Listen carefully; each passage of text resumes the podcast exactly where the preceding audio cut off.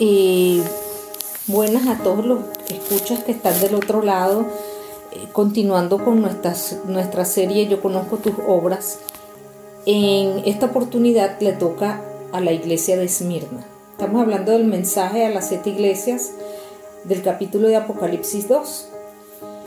Y bueno, leo para luego comentar lo que implica este mensaje, ¿no?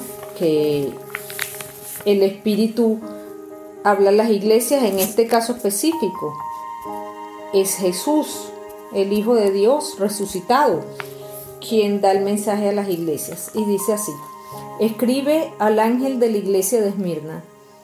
Esto dice el primero y el último, el que murió y volvió a vivir, es decir, Jesús. Conozco tus sufrimientos y tu pobreza, sin embargo, eres rico. Sé cómo te calumnian los que dicen ser judíos, pero que en realidad no son más que una sinagoga de Satanás. No tengas miedo de lo que vas a sufrir. Te advierto que algunos de vosotros el diablo os meterá en la cárcel para poneros a prueba, y sufriréis persecución durante diez días. Sé fiel hasta la muerte y yo te daré la corona de la vida. El que tenga oídos, que oiga lo que el Espíritu dice a las iglesias. El que salga vencedor no sufrirá daño alguno en la segunda muerte. Entonces, este, este mensaje puede entenderse como el mensaje de la iglesia de Esmirna, tomando en cuenta de que Esmirna era una zona privilegiada, era una ciudad muy rica porque tenía un puerto que permitía hacer intercambios entre Asia, India y otros países importantes para aquella época. De hecho, era considerada la flor de Asia. Entonces cuando Jesús envía este, este, este mensaje a la iglesia de Esmirna, eh, dice que le dicen pobre a la iglesia de Esmirna porque probablemente estaba conformada por personas de origen humilde, pero que eran ricas de espíritu. Por eso dice, pero sé que eres rico. Eh, vale destacar que la iglesia de Esmirna es la única iglesia que prevalece a pesar de todos los problemas que tuvo, ¿verdad? Es una iglesia que se conoce hoy bajo el nombre de Izmir y que está ubicada en Turquía. Esmirna es un ejemplo de perseverancia, aún en medio de las pruebas. ¿Por qué? Esta era una época en la que el imperio romano tenía una dominación total de toda esta ciudad.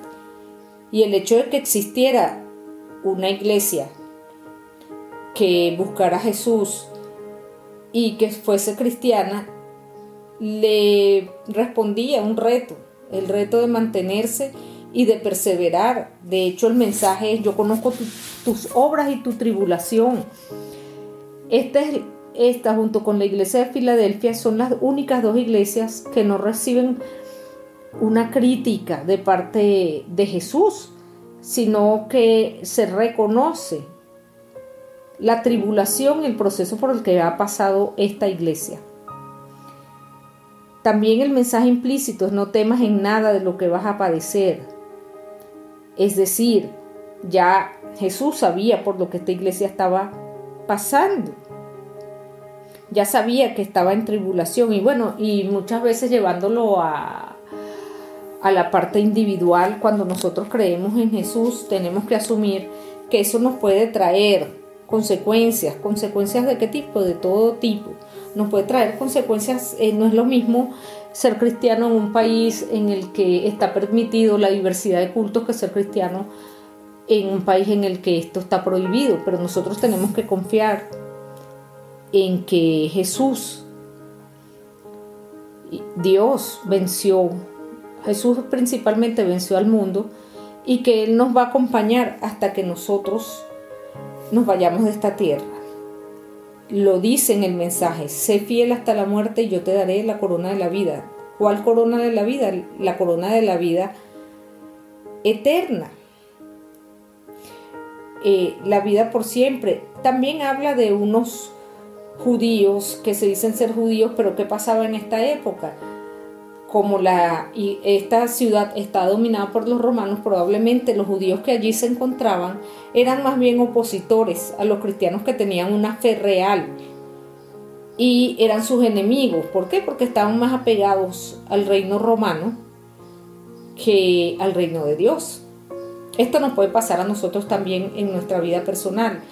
El creer en Jesús y decir no algunas costumbres que tienen las personas en el mundo va a hacer que seamos perseguidos, que la gente nos rechace, pero nosotros tenemos que saber que Jesús está con nosotros y que nos va a ayudar a vencer. Y que nosotros tenemos todos los recursos que Dios puso en nosotros para vencer a la tribulación. Por eso dice, yo soy el primero y el postrero, el que estuvo muerto y vivió. Dios tiene control del universo y nos dice que Él ya pasó por la muerte que Él venció. Y que es preferible ser pobre materialmente o ser pobre de espíritu. En este punto yo creo que aquí es más importante tener riqueza espiritual y tener la esperanza de que algún día nosotros vamos a reinar con Dios si creemos en Él. Entonces, amigo, este es el mensaje de Apocalipsis, en las siete iglesias y específicamente a la iglesia de Esmirna, que se puede llevar también de manera individual. Si crees en Jesús y crees que es el Hijo de Dios, eh, tienes la esperanza de que vas a reinar con Él y de que Él venció este mundo.